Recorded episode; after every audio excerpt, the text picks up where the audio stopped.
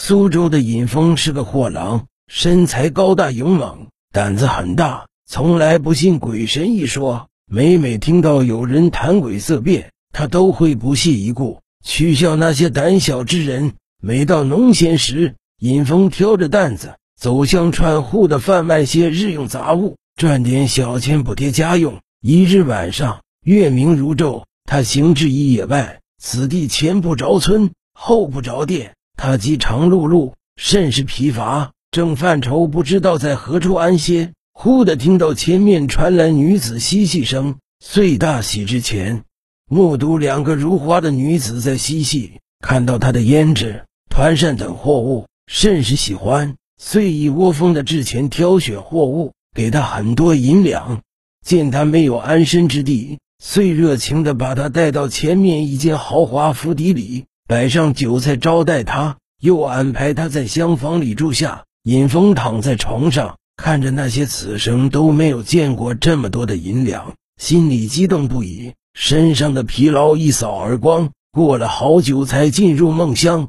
子夜时，他起身出宫，走出门去，见有个房间里面透出光亮，还有那两个女子的嬉笑声，不由得暗笑。看他们的穿戴，应是大户人家，却是见到自己的这些廉价物品，喜欢的不得了。如此这般黑夜里，竟还兴奋不已，真是奇怪。他越想越好奇。出了茅房，遂蹑手蹑脚的至窗下窃听，却是瞬息之间没了动静，不由得更加惊奇。遂用手捅破窗纸往里一看，忽的惊愕住。只见里面那两个穿红着绿的女子，虽是面容俏丽，身着华丽服饰。却是伸着红红的长舌头嬉笑，诡异的正在拿着他的那些胭脂水粉往脸上涂抹，样子甚是恐怖。尹峰大骇，忽的晕倒。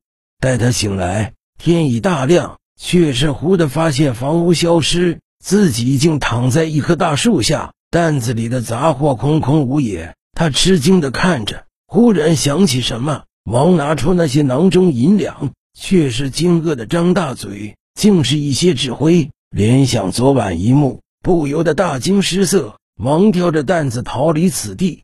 走了一回，方惊奇发现前面路边有客栈，离客栈不远就有村落。自己昨晚要是再多走一回，就能看到人家了。他苦笑着摇摇头。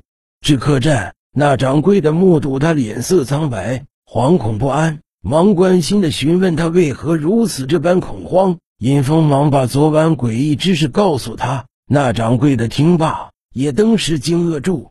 他告诉尹峰，一个月前有个富家府里丢了些银两，管家怀疑府里两个丫鬟所为，禀报富家，在他们俩屋里搜出一些银两。富家大怒，欲要带他们至官府。那两个丫鬟本是冤枉的，却是百口难辩，情急之下。遂狠狠在尹峰所说的村口那棵树上上吊自尽了。此后，此地常闹鬼。尹峰口中的那两个女子，就应是那两个吊死鬼。尹峰听得胆战心惊的，虽已经是青天白日了，可他还是吓得后背冷飕飕的，吃下一碗阳春面，急急赶路。尹峰至家后，把此事告诉妻子，妻子尹氏听罢，也吓得脸色苍白。叮嘱他此后不要再出去卖货了。晚上正吃饭的尹氏忽然栽倒在地上，尹峰忙搀扶他起来。忽然，尹氏忽的怒目圆睁，大喊大叫，非要尹峰至衙门去请知县李元来。尹峰目睹平日里温柔似水的妻子，忽然变成这样，很是惊异。又听前来看热闹的有人说，尹氏定是被鬼附身了。应去找法师来捉鬼。